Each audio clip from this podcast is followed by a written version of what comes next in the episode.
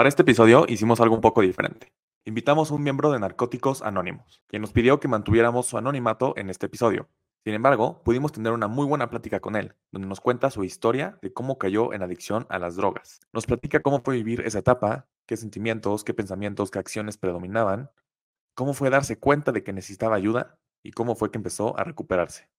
También nos platica sobre la organización de Narcóticos Anónimos. Nos cuenta cómo es que ha logrado crecer tanto en todo el mundo y en México, y cómo es que han logrado ayudar a tantas personas a través de un método más que comprobado. Nos platica cómo funcionan los 12 pasos y cómo pueden buscar ayuda aquellas personas que caigan en adicción a las drogas. Así que sin más preámbulo, los dejo en esta muy interesante plática con un miembro de Narcóticos Anónimos. Bienvenidos amigos míos de Debrayando. Hoy, de hoy estamos en una entrevista con unos miembros de Narcóticos Anónimos y pues vamos a estar eh, contando un poco de su historia y también sobre cómo es que funciona esta organización. Entonces, pues muchas gracias por venir a, este podcast a platicar conmigo. Muchas gracias, Juan Pablo, por la invitación. ¿Por qué no me empiezas a platicar un poquito, si, si te parece bien, sobre tu historia? Estoy interesado, eh, antes de pasar a platicar sobre lo que es la organización de Narcóticos Anónimos, quisiera saber un poco sobre tu, tu historia, o sea, tú eres una persona que ha tenido problemas eh, de adicción. Me gustaría saber pues, cómo empezó todo más que nada, ¿no? Como el contexto. Sí, claro que sí, con gusto, Juan, Pablo, agradeciendo mucho tu invitación, también aquí al estudio de, de Brayando por permitirnos un poco compartir la experiencia.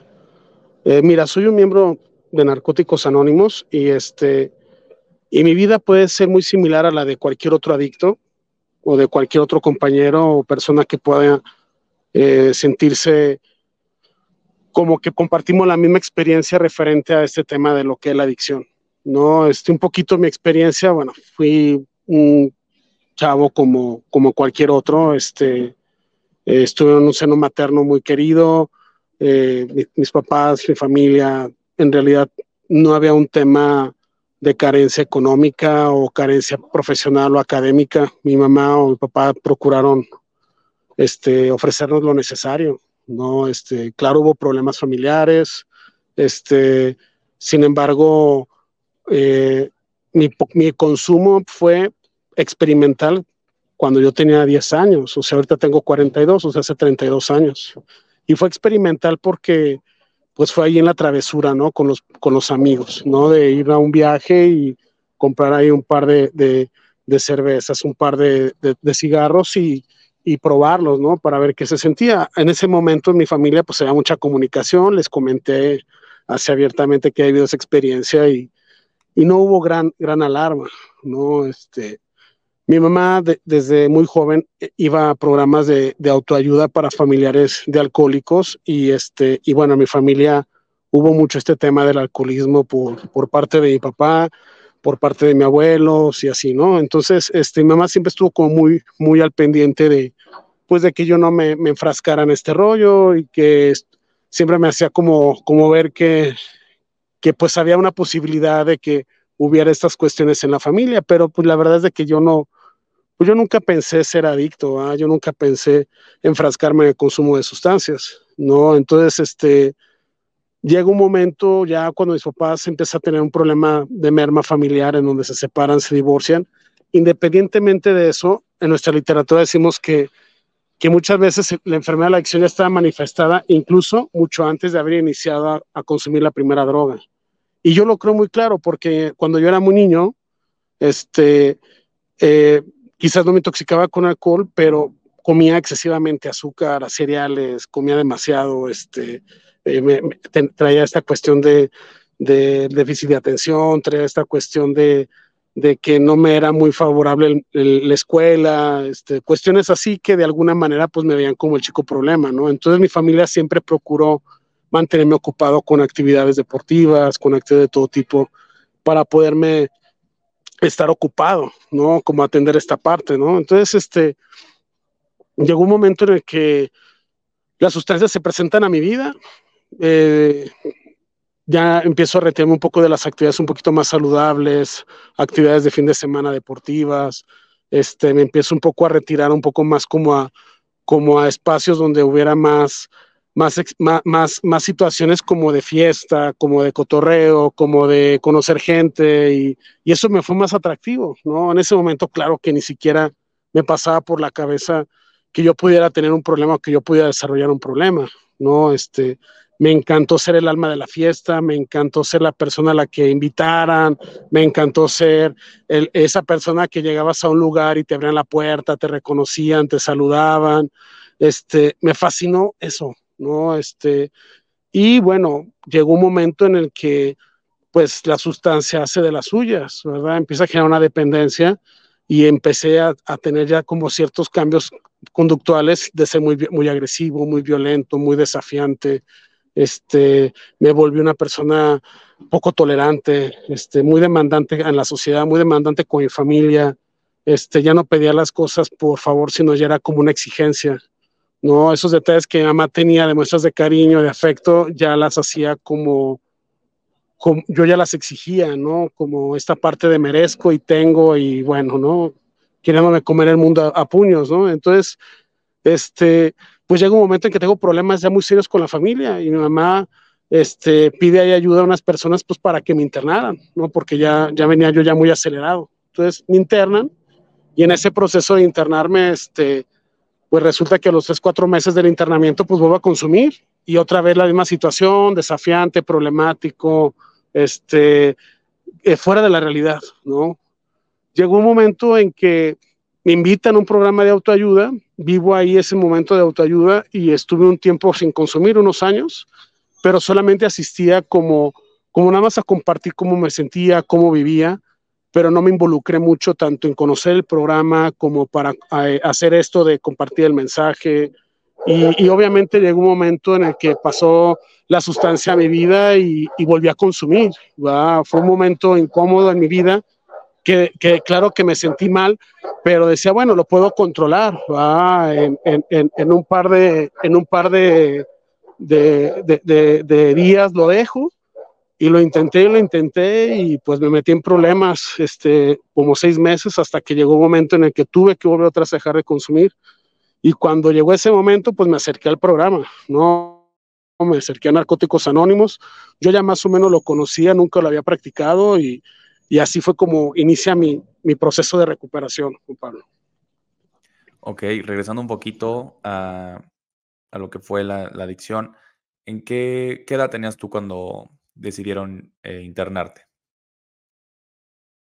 Tenía 18 años en ese momento de vida.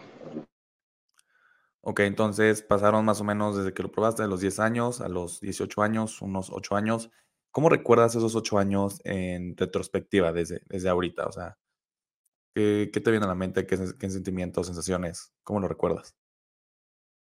Bueno, vivía muy acelerado, vivía muchas experiencias. Yo tenía como la necesidad de vivir todo tipo de experiencias, ¿no? Este, eh, en con mis amigos fui como muy precoz, entonces fue, fui de los primeros que dio muchas experiencias diferentes a ellos, ¿no? Entonces, eso para mí me gustaba y sobre todo me gustaba que los demás vieran que yo era capaz de hacer muchas cosas, ¿no? Este, cosas que a lo mejor son insignificantes el día de hoy, ¿verdad? Pero como, como salir de la ciudad, de aprender a manejar, este, irte de fiesta, este, echarte la pinta, irte a otra ciudad, como que muchas cosas que a lo mejor son insignificantes, pero yo tenía una necesidad como de reconocimiento y sobre todo de respeto con mis amigos. O sea, cada vez que pasaba una situación difícil, un accidente o cosas así, este, era el comentario de una raya más al tigre, ¿va? Este, como esta necesidad de, de, reconocimiento eh, eh, dominante con, mis, con mi grupo de amigos, ¿no? Con, mi, con mis seres queridos. ¿Y fuera de tu familia, tu entorno social, te empujaban hacia estas conductas? ¿O algún, en algún punto igual te dijeron, oye, aquí hay, algo anda mal? Fíjate que, que sí había, sobre todo profesores, maestros, personas cercanas, adultas, sobre todo también en la parte académica, que me hacían ver como que no era, no era algo tan bueno, ¿no? O sea, como que algo estaba pasando. Pero como yo me sentía en ese momento de mi vida como una, un chavo que había tenido muchos problemas de violencia familiar en ese momento, del divorcio de mis papás, del alcoholismo de mis papás, entonces todo eso como que me justificaba y decían, ah, bueno, como que, como que era un poco permisivo no abiertamente, pero de alguna manera era entendible la situación que yo vivía, ¿no? Entonces, este, mi mamá, claro que cuando ellas, ellos se separan, intentó ejercer como, como fuerza, como, como esta cuestión coercitiva conmigo, pero pues yo ya era muy grande, ¿no? Ya tenía 16 años, 17 años, bueno, no muy grande, pero me refiero a que pues ya estaba, ya, ya venía como muy desafiante ante los límites que mi mamá intentó en ese momento de mi vida poner. Entonces, este, eh, pues de alguna manera por ahí tratábamos de mediar, de negociar, o ella conmigo, pero pues yo la verdad no, ni siquiera le veía la importancia, o sea, no sabía lo que podía trascender o importar esos límites en mi vida, o lo importante que pudo haber sido esos límites en mi vida, ¿no? Y una vez que entras a la rehabilitación, me mencionaste que después volviste a caer unas cuantas veces y hasta que luego topas con el, el programa de autoayuda.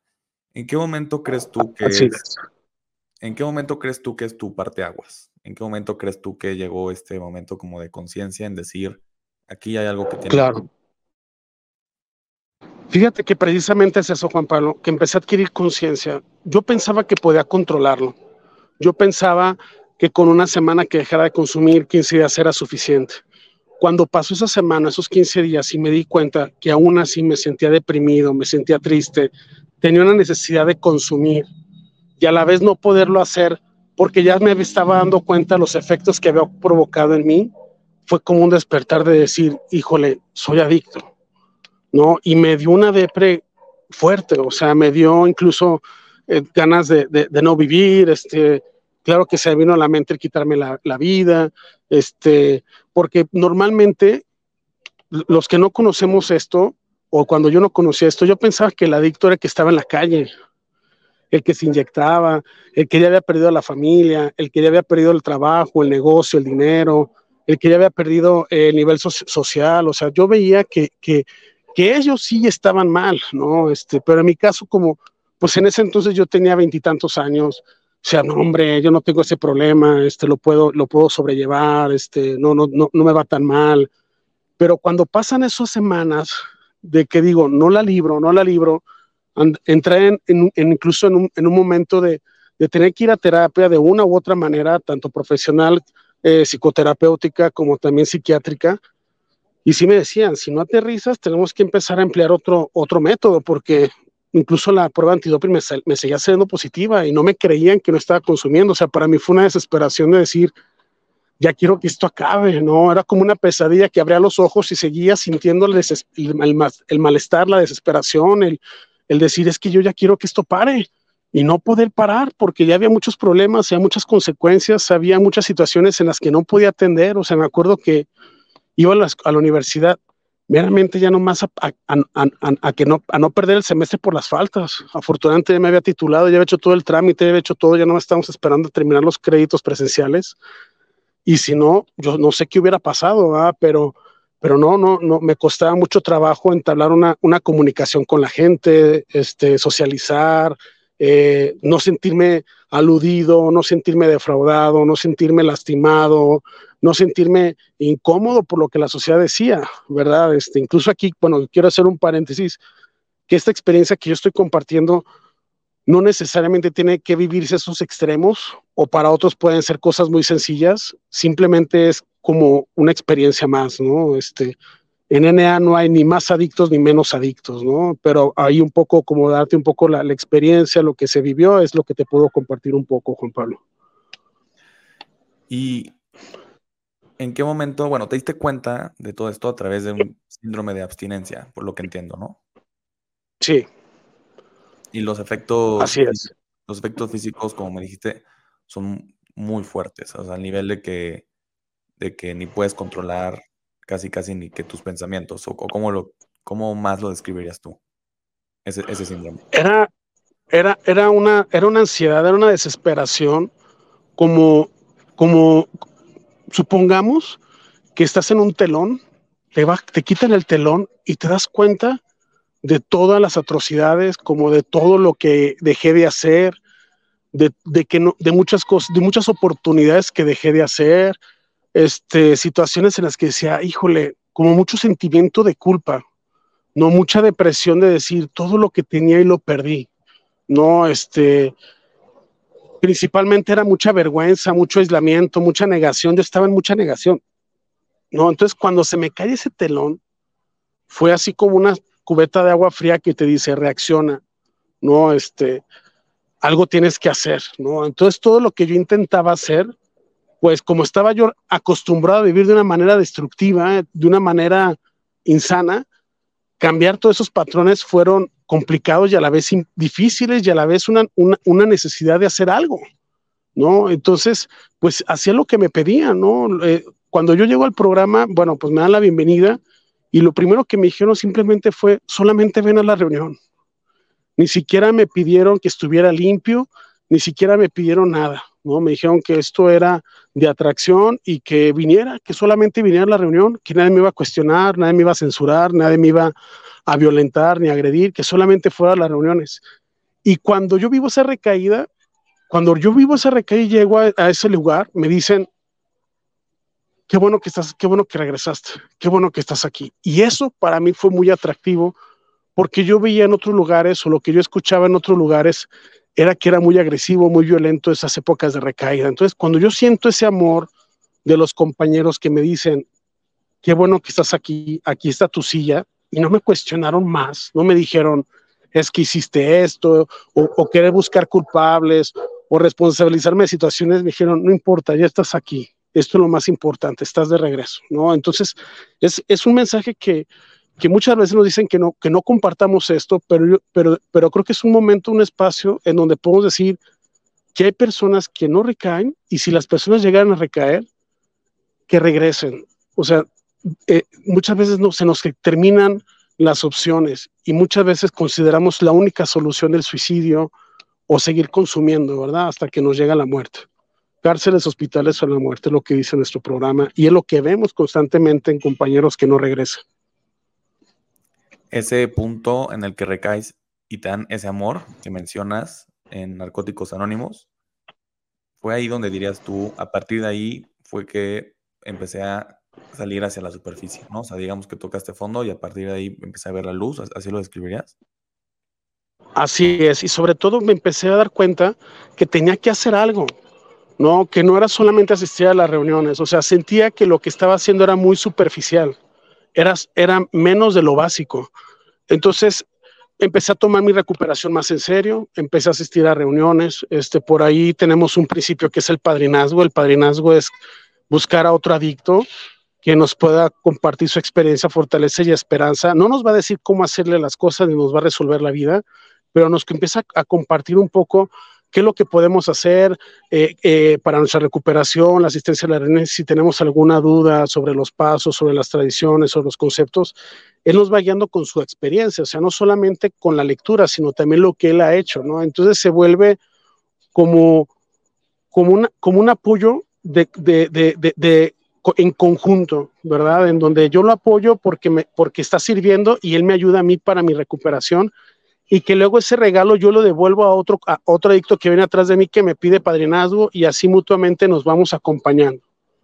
¿no? Este, y eso nos ayuda mucho para, aparte de las reuniones, aparte de la literatura, aparte del servicio, todo eso nos ayuda a, a mantenerlo limpio solo por hoy, gracias al programa de Narcóticos Anónimos. Es un programa que incentiva mucho, corrígeme si estoy mal, el tema de la responsabilidad con uno mismo, ¿no? Como tú dijiste ahorita, eh, te lo empezaste a tomar más serio. Entonces tú tomaste esa responsabilidad y me imagino que eso te dio poder hacia ti mismo, ¿no? Para poder salir adelante. Exactamente. A mí, sobre todo me ayudó mucho, algo que a mí me esclareció mucho. Nosotros tenemos unos panfletos, unas lecturas de reunión. Normalmente cuando damos una información pública, en este caso una entrevista en radio o así, hacemos mucho hincapié en lo que es la enfermedad de la adicción. Y para nosotros la enfermedad de la adicción es un, primero es una enfermedad, no es un dilema social. Y eso a mí me calmó porque me sentía que realmente era el más malo. O sea, me sentía que en algún momento el juez iba a levantar el pulgar o lo iba a bajar para decapitarme o perdonarme la vida, ¿no? Entonces, porque traía todas esas cuestiones mentales de, severas en mi cabeza, ¿no? Entonces, cuando me dicen, es una enfermedad, y cuando entiendo que una enfermedad le puede dar a cualquier persona, digo, luego a veces informamos a la gente, dice, no, no, no, nadie de mi familia es adicto. o qué bueno, ¿verdad? Pero, no, pero al final conocemos compañeros que fueron, vivieron una vida muy privilegiada, muy bonita, sin ningún problema, y luego por pérdida de trabajo, de familia, muerte de alguien, recurren al consumo y empieza la adicción a ser de las suyas, ¿verdad? No, no, no se lo deseo a nadie, ¿verdad? Pero, pero, pero, pero nadie está excluido, ¿verdad? Entonces, cuando me dicen que es una enfermedad, para mí esa es una, una liberación.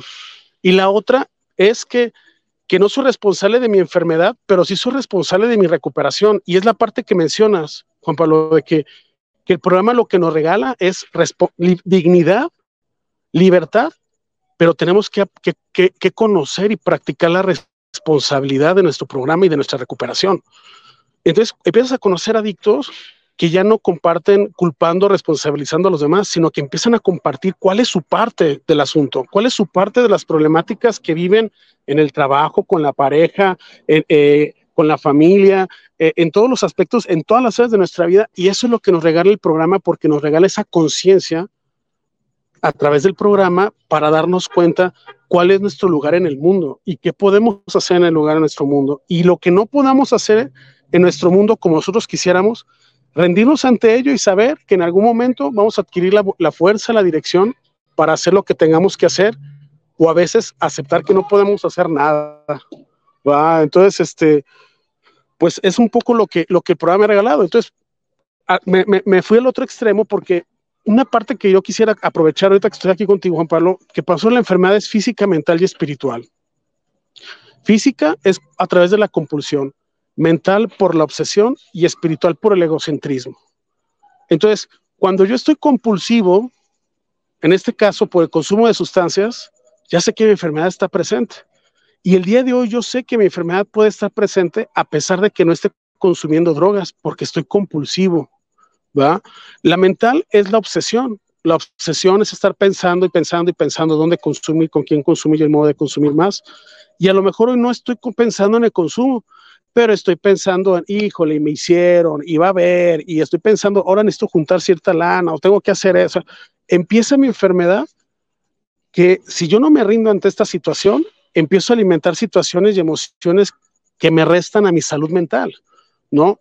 Y la otra parte que es el egocentrismo, es el egocentrismo total, es como esta parte de querer ganar todo a pesar de, las, a pesar de ser desagradable, a pesar de ser mentiroso, a pesar de, hacer cosas no muy, no muy aceptables. Este, eh, a veces incluso puedo ser el mejor, el más competitivo si me conviene, o puedo ser el peor si me conviene, ¿verdad? A veces puedo ser el pobrecito para que la gente no sea tan, tan desagradable conmigo, ¿no? Entonces, cuando voy conociendo y me doy dando cuenta cómo funciona y cómo es mi enfermedad, eso me ayuda para atenderme y estar en recuperación. Y eso lo vamos practicando y conociendo desde el primer paso que estamos en Narcóticos Anónimos. No sé si, si, si más o menos me pude dar a entender un poquito lo que para mí me pudo haber llamado mucho la atención y haber entendido un poco más mi enfermedad. Claro, eh, creo que has adelantado un poco la pregunta que te iba a hacer ahorita sobre cuál es la filosofía de Narcóticos Anónimos, pero creo que ya has dicho mucho de sus puntos clave, ¿no? Es un tema más de, autoayuda y entre todos ayudarse a todos mismos mediante en un espacio de, amor y de, aceptación y de responsabilidad con uno mismo. No sé si hay algo más que me puedas decir sobre esta filosofía que no hayamos tocado hasta ahora.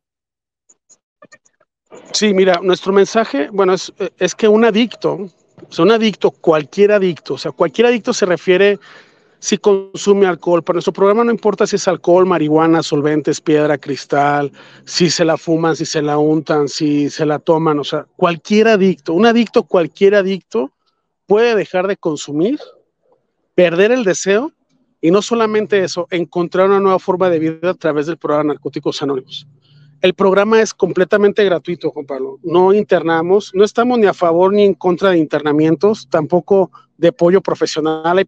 Hay, compañeros que deciden tener apoyo profesional, ya sea psiquiátrico, este, psicológico, no importa. Nosotros no estamos, tenemos incluso materiales referente a esto, en donde simplemente somos un recurso más, ¿verdad? de que podemos dejar de consumir eh, nos mantenemos con nuestras propias contribuciones. Nosotros agradecemos este espacio a ustedes porque eh, lo hacemos de manera de colaboración. O sea, como tú lo sabes, nosotros no, no, no, pagamos nada ni nos paga nada por hacer esto. O sea, estamos en un sentido de colaboración.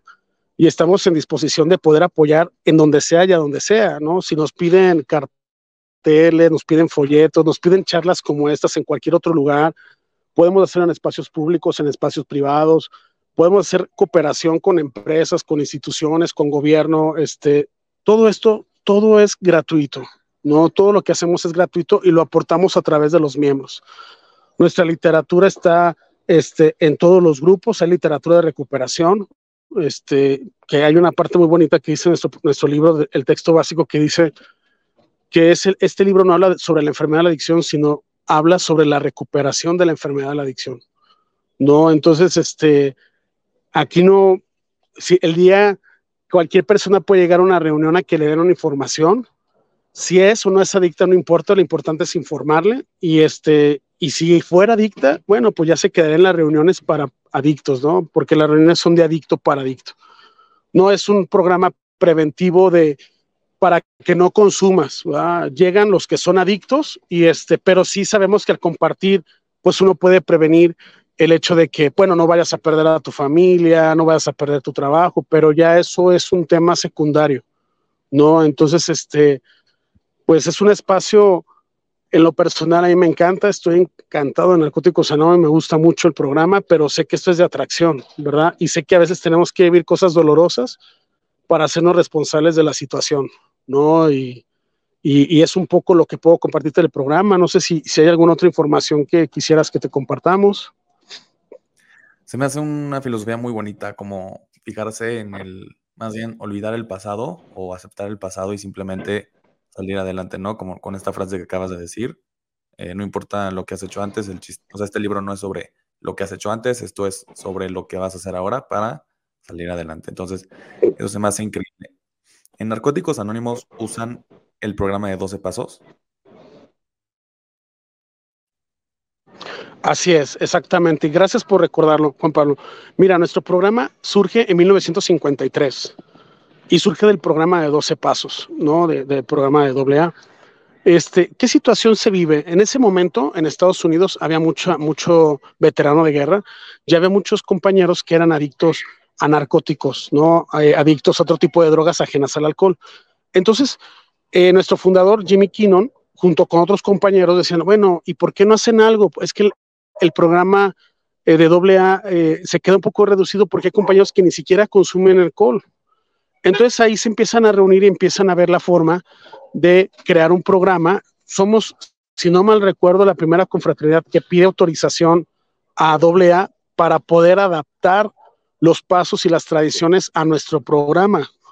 Nuestra literatura está escrita de adicto a adicto, no trae cuestiones terapéuticas ni religiosas y nos permiten utilizar los encabezados para poder desarrollar nuestra literatura.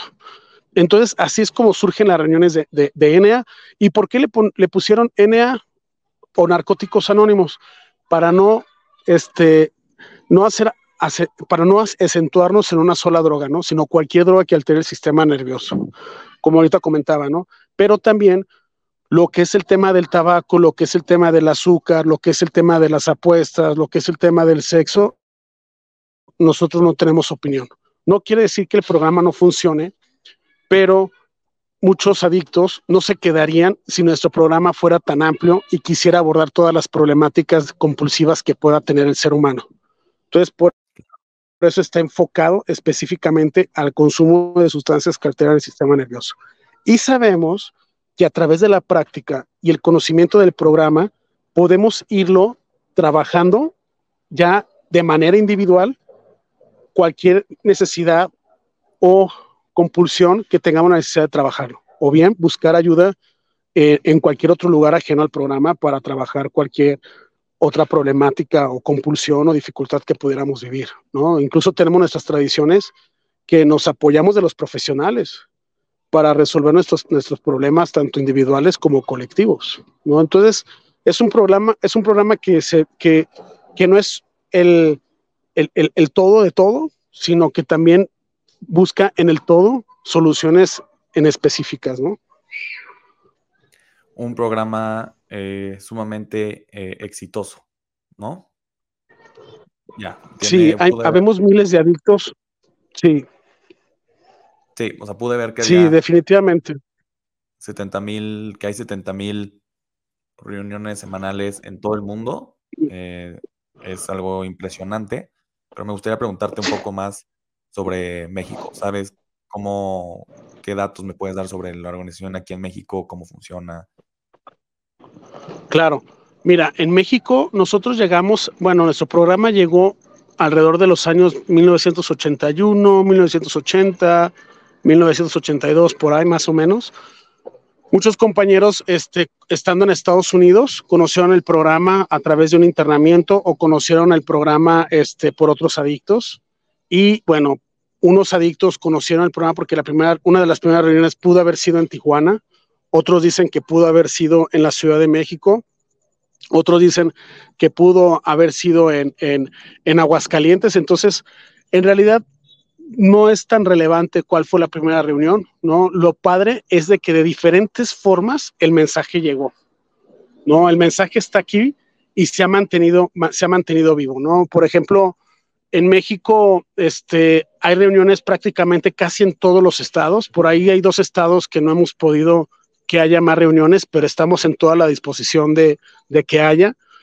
Eh, tenemos reuniones virtuales, entonces cuando nos salen a la línea de información, incluso ahorita te la comparto, cuando nos salen a la línea de información este, y no hay reuniones de NA, bueno, lo primero que le decimos es que les pasamos la liga de las reuniones de, México y si no hay reuniones en, en, esa ciudad o en ese municipio, les pasamos la liga de reuniones virtuales para que vayan conociendo un poco el programa y esperando que el día de mañana podamos apoyar a esos adictos a abrir una reunión en su ciudad o en su colonia o más o cada vez más más más, más práctico llegar a una reunión para cualquier adicto, ¿no? Entonces, porque esa es nuestra visión, que cada vez nuestro programa pueda llegar a cada vez más adictos, ¿no? Entonces, este, en México hay una estructura de servicio, está muy bien coordinada, este, todos dependemos de las decisiones que hay en un grupo y un grupo depende de las decisiones que tome la conciencia del grupo. La conciencia del grupo puede ser la mayoría del grupo, si así lo decidieran,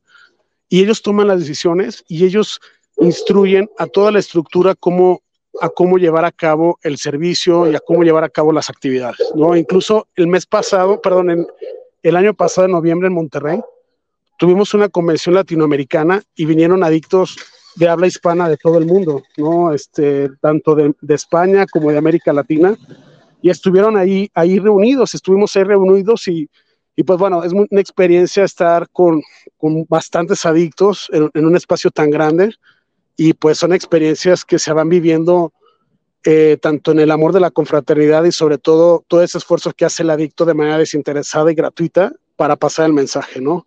Entonces es un poco lo que se está viviendo acá en México. Este, hay ahorita alrededor de unas contando las cinco regiones que hay en México, podríamos decirte que tenemos 250 grupos, alrededor de unas de cinco regiones y alrededor más o menos de unas 50 áreas más menos, ¿no? Entonces, este, más o menos está así distribuido la, la estructura de servicio NNA aquí en México. Sí, un programa sumamente exitoso y pues que es más que comprobado eh, que funciona ¿no? y que le ha funcionado a muchísima gente a, superar adicciones eh, de todo tipo. Me gustaría preguntarte si es que me pudieras platicar sobre el programa, sobre los 12 pasos, de una forma breve, tal vez en una oración, en qué consiste cada paso. Estoy, estoy interesado en saber ese proceso. Claro, y te agradezco mucho. A veces esa información como que dice, no, es, es, es muy pesada, es muy, es, eh, a lo mejor no, no, no es tan importante, pero pero si nos lo preguntan, claro, a nosotros respondemos. Y gracias por tu interés, Juan Pablo. Este, mira, los 12 pasos es un proceso, es una metodología que no falla para el despertar de conciencia, lo que nos va a regalar la libertad de la dignidad. Es infalible. No importa cómo la persona trabaje los pasos, lo puede a trabajar a tientas, lo puede trabajar con su padrino leyendo, o lo puede trabajar de manera escrita, estructurada y formal desde el primero hasta el doceavo paso. En, Narcóticos Anónimos no tenemos corrientes de otro tipo de programa, o sea, no tenemos unos que hacen una forma, otros no. La mayoría de los grupos este, tratan de apegarse a las 12 pasos y 12 tradiciones. Entonces, cuando Un adicto le pide a otro adicto la ayuda para trabajar o, conocer y practicar los pasos. Tenemos una guía que se llama la guía para trabajar los pasos y nos metemos al primer paso. ¿Qué es lo que nos dice el primer paso? Bueno, una que admitimos la enfermedad de la adicción. ¿no? Entonces, a la hora que admitimos la enfermedad de la adicción, vemos cómo se ha manifestado la enfermedad en nuestra vida, cómo se ha presentado la ingobernabilidad, cómo, cómo se ha presentado a todo aquello que hemos sido impotentes. Porque al momento, nuestra literatura está escrita en primera persona del plural y en pasado, porque al momento de que yo me doy cuenta de una situación, en ese momento se está revelando la solución al problema, ¿no? Entonces, al momento de que uno empieza a darse cuenta hasta los alcances y muchos adictos que empezamos a trabajar el primer paso, nos quedamos helados de ver que todo ese huracán, toda esa destrucción masiva que provocamos, no fue hecha por los demás, fue hecha por nosotros. ¿va? Entonces, es un regalo terminar un primer paso y decir, sí, la regué, hice todo esto. Porque luego viene esa necesidad en el segundo paso de descubrir a un poder superior. ¿no? A la hora de descubrir un poder superior, nuestro programa no es religioso, no nos va a dar catequismo, no nos va a, dar una doctrina, pero nos dice que eso es lo que nosotros creamos y nos da esa libertad a lo que tú creas. Si crees en la ciencia, adelante. Si crees en, una en el Dios de una religión, adelante. No importa en lo que tú creas. Y es ahí donde nos sentimos identificados y unimos porque no, es, no estamos ya en una posición de cuál Dios es mejor o cuál ideología es mejor, sino cualquiera, la, la idea que tú tengas, ¿va? siempre y cuando ese poder superior sea amoroso, sea, sea superior a nosotros y quiera lo mejor para nosotros, que no sea destructivo. ¿no? Muchas veces yo como adicto puse a la sustancia como mi poder superior, puse a la pareja, puse al dinero, ¿no? Pero al final no es tan, no es, no es tan amoroso y no es tan constructivo, ¿va? Este, entonces tiene que ser algo superior a mí. Entonces, cuando, el, el, segundo paso lo único que nos regala es como eso que tú creas, si quizás no tienes claridad de qué crees, pero puedes identificar lo que sí no es. Y eso es tu poder superior. Y empezamos a tener un contacto con él, ¿verdad? En el tercer paso, a ese poder superior le llamamos Dios, no porque sea de una religión o, alguna doctrina, pero es por, utilizar el nombre de una deidad. Porque al momento de descubrir que ese poder superior es amoroso, quiere lo mejor para mí, es incondicional, y lo que quiere él es que yo crezca, me desarrolle y, sea feliz, sin, afectar a los demás, es como un, remazo en, en sentir que no estoy solo y que confío en que lo que él me diga y él me, y él me pida es, bien, es lo bueno para mí. ¿Y cómo empiezo a, identificar esa relación a través del padrinazgo? ¿no? El padrinazgo es la primera relación que empezamos a entablar de una manera más, más, ordenada, en una manera en donde no hay esos criterios de conveniencia o esos criterios más que simplemente de compartir la recuperación. Entonces, en ese poder superior le llamamos Dios y en el tercer paso descubrimos el compromiso, pero también la terquedad. Cuando yo me doy cuenta que estoy siendo terco, es momento de rendirme y cuando veo que me hace falta ser más comprometido, comprometerme hasta el final. Entonces, ahí es en donde surge la decisión. Y es ahí en donde surge parte de la recuperación, donde dice, ya no puedo hacerme tonto, lo quiero, adelante. No lo quiero, no hay problema, mi poder superior no me va a castigar, porque ya rompo los esquemas, cada persona romperá sus esquemas, ¿va? Si quiere creer en un poder castigador, adelante. Si uno no quiere creer uno que no es castigador, juez, verdugo, eh, mágico o todo esto, es decisión de cada quien, ¿verdad? Nadie puede imponerle un poder superior a nadie. De ahí, con ese amor y ese cariño que tenemos de un poder superior, nos metemos al cuarto paso para hacer un inventario de nosotros mismos en todas las áreas de nuestra vida. El cuarto paso. Ok. O sea, el primero es la admisión, el segundo lo del poder superior y el tercero decidimos poner nuestra voluntad en nuestra vida al cuidado de un poder superior, de un Dios, de un, de, un, de un Dios amoroso tal como lo concebimos. Y de ahí nos metemos al cuarto paso. ¿Ahí vamos bien? Que sea la parte del compromiso, ¿no? Que mencionabas. Así es, la parte del compromiso o la parte de la terquedad, ¿no? Entonces, sin miedo, ¿y por qué sin miedo? Porque a veces nos da miedo remeternos a nuestro pasado. Pero cuando nos metemos con ese amor, puedo yo tener miedo, pero también ese amor o esa confianza en poder superior me va a dar la fortaleza y la valentía para meterme, sabiendo que estoy yo acompañado de él. Y me meto y me doy cuenta lo que viví. no solamente en mis relaciones personales, sino también en, en todas las áreas de mi vida, en la parte económica, en la parte afectiva, en la parte familiar, en la parte social. Eh, si tengo algún resentimiento o algún remordimiento, este, si tengo por ahí alguna reserva, alguna vergüenza, alguna culpa en mis relaciones, en el tema del sexo, en todos los temas, vienen enumerados en nuestra guía y nos vamos metiendo como para descubrir qué es, ¿va? Y es sin miedo porque no tenemos que justificarnos, o sea, es como una fotografía de nuestro pasado. Hay sombras, hay lugares con mucho, hay zonas o lugares de mucho color. Es tomarle una fotografía total a lo que vivimos. Y simplemente hacemos el inventario. En el quinto paso, admito yo ante Dios, ante un ser humano y, ante mí mismo, la naturaleza exacta de mis faltas. O sea, como decir, esto soy, esto he vivido, esto he hecho, no hay problema cuando llegamos a un quinto paso es maravilloso porque muchas de las veces el adicto o yo me enfocaba a agradar a los demás, a desgastarme por el cariño y el afecto de los demás. Y cuando llegamos al quinto paso, llegamos al punto en el decir, me acepto tal cual como soy. Y si me quieren, está bien. Y si no me quieren o soy más saludable estar alejado, también está bien. La gente es libre de decidir lo que quieren, como también yo soy libre de decidir lo que yo quiero. ¿no? Entonces empiezo a tener una relación más saludable conmigo mismo porque ya no tengo que esconder. Una vez me decía un amigo, es que eres bien huraño. Y me enojaba, ¿cómo que soy huraño? Y ya estaba respondiendo con, ira, ¿verdad? Entonces, este, cuando llegamos a ese quinto paso, se vuelve como esta parte de aceptación y admisión a un nivel más profundo. Y de ahí nos metemos al sexto, al sexto, al sexto paso. El sexto paso es decidir, ¿no? Decidir que queremos eliminar esos defectos de carácter. O sea, queremos ser conscientes de esos defectos de carácter y también hay unas preguntas, ¿no? Define todos los defectos de carácter, ¿verdad? Nuestro programa no solamente se enfoca en los que se escuchan por ahí, los capitales o los pecados, no, no, no, nosotros nos enfocamos en esos y en los que le siguen y en los que vienen de los demás, ¿no? O sea, eh, la coquetería, la mentira, la manipulación, el chantaje, este, el egocentrismo, este, eh, por mencionar algunos, ¿no? Entonces, cada uno va definiendo un defecto de carácter, este, ¿cómo afecta ese, ese, defecto de carácter? ¿Cómo me afecta a mí? ¿Cómo le afecta a los demás? ¿Cuál es el principio que lo contrarresta? ¿Y qué es lo que yo puedo hacer cuando se me presenta ese defecto de carácter? Y a la hora de hacer ese ejercicio, me ayuda a encontrar una manera de cuando llegue ese defecto de carácter que tanto me ha afectado, tanto me ha destruido, poder encontrar la contraparte para no dejarme llevar por el defecto de carácter.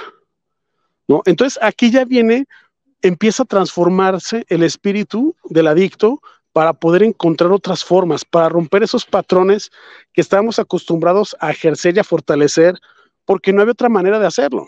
Entonces encontramos otra forma de responder ante estas situaciones, ¿no? Y ya en el séptimo paso, dice que humildemente le pedimos a Poder Superior que nos los elimine.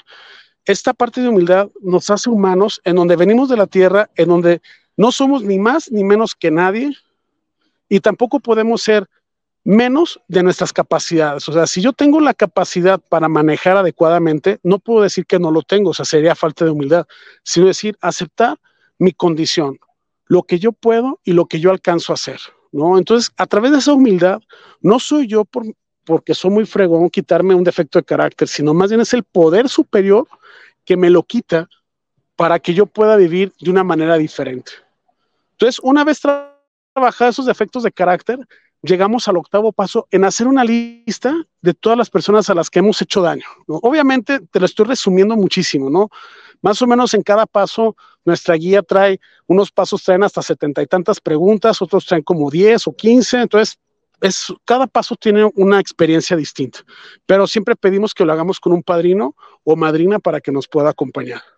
Pero en esa lista de, de personas a las que dañé, pude haber dañado este, porque les quité, les, les, les, les, rompí, este, los lastimé emocionalmente, físicamente, económicamente, o sea, hay muchas formas del daño, incluso hasta mental, ¿no? Entonces de ahí, de esa lista, nos vamos al noveno paso y enmendamos. Nuestro padrino nos va a decir de esa lista cómo vamos a enmendar, si directa o indirectamente. Muchas de las enmiendas se realizan desde el momento en que yo dejé de consumir, ¿verdad? Porque una, ya no me estoy haciendo daño y la otra, ya no hago el mismo nivel de daño que cuando estoy intoxicado, ¿no? Entonces, este, repara, uno repara enmiendas con esas personas, eh, nuestro padre nos dirá con quién, ¿va? Porque luego mi espíritu me decía que tenía que enmendar con personas que no eran adecuadas a enmendar, pero como tenía un interés por ahí algunas cositas, pues claro que me convenía enmendar, pero claro que también era necesario no enmendar, ¿va? Pero bueno, todo eso, el padrino y también vivir la experiencia nosotros, el poder superior nos va guiando, ¿no? Y hasta aquí, al hacer las enmiendas, viene un regalo inmenso, pero nuestra recuperación se mantiene en mantenimiento cuando practicamos el décimo, el onceavo y el doceavo. El décimo es el inventario diario, aquello que nos hizo mal o ruidito ese día, la oración y la meditación para hacer, tener un contacto consciente con nuestro poder superior y el servicio, ¿no? El doceavo paso es el amor incondicional, que nos habla de ese despertar del espíritu y que compartimos con otro adicto para que sepa dónde pueden encontrarnos. Y es aquí donde ustedes han hecho posible que el día de hoy estemos haciendo este servicio para transmitir este mensaje a otro adicto. ¿No? Entonces, es la manera en que podemos compartir lo que tenemos. ¿No? Este, y, y bueno, traté de ser breve. Juan Pablo, espero no haberte abrumado con tanta información. este, pero bueno, aquí estamos. No, está increíble. Y como decía, es un, es un método sumamente probado que ha ayudado a miles y miles de personas. Es un tema que ha sido estudiado por muchísimos eh, psicólogos, científicos de todo tipo. Es, es algo increíble y que pues, se me hace padrísimo que puedas compartir este mensaje con nosotros. Y por eso estoy muy agradecido contigo que puedas venir a, a platicar. Para ir cerrando, ¿cómo una persona se puede acercar a Narcóticos Anónimos si es que lo necesita? Sí, claro, mira, eh, se pueden meter a las redes sociales, existe eh, en, muchas redes, Instagram, Facebook, este, eh, encuentran ahí narcóticos anónimos y les va a dar este, la información de, lo que es NA. Este, también hay líneas de información, hay una línea de información a nivel nacional, te la, te la, te la voy a decir y de todos te la comparto por escrito, es 465 122 1389, lo repito, 465-122-1389. Ahí tenemos línea de WhatsApp, también se puede meter al Facebook, la página de Narcóticos Anónimos, bueno, hay una página de la región que es narcóticosanónimos.org.mx, ahí también viene todo el listado, hay mucho material que ustedes pueden descargar de manera gratuita, hay mucha información para los padres o tutores de adictos, para jóvenes adictos, eh, NA y la medicación, cuando estamos enfermos. Perfecto. Y bueno, llegan a la reunión, llegan, les pasan la dirección, llegan a la reunión y nomás digan, vengo por información. No tienen que decir nada.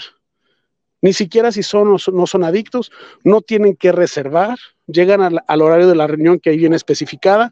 Eh, en la reunión virtual, igual de todos, ahorita te paso, te dicto el, el, link este, para que ustedes lo puedan ahí tener. En la, en la reunión este, virtual es por vía Zoom.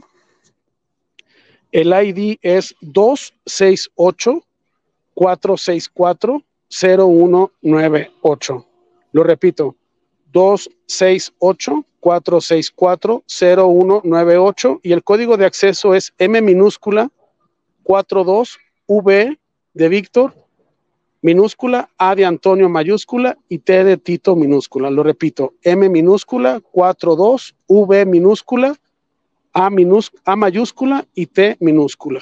Y esa reunión es de lunes a viernes a las 9 de la noche, hora centro de la Ciudad de México. Buenísimo, buenísima información. Para cerrar, me gustaría hacerte una pregunta. Sí, sin problema, Juan Pablo. Tienes la oportunidad ahorita de verte a ti mismo cuando tenías 20 años. ¿Qué le dices tu de 20 años?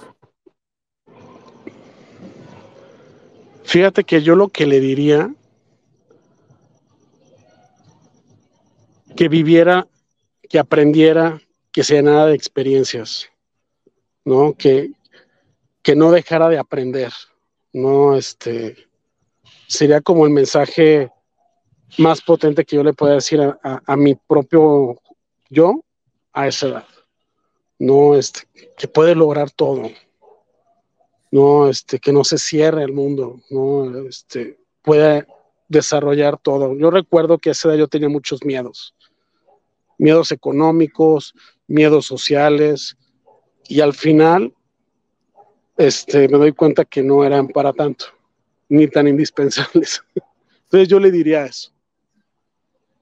Buenísimo. Pues te agradezco muchísimo por venir. No sé si hay algo más que, que te gustaría agregar antes de cerrar, antes de irnos. Pues nuevamente agradecerte, Juan Pablo, a ti, a, al programa de Brayando. Gracias por acercarse por correo con nosotros, contactarnos. Este, qué bueno que pudimos llegar a esto. Este, sabes que ahí estamos en disposición cuantas veces entrevistarnos, cuantas veces cada compañero tendrá una forma distinta de abordar estos temas.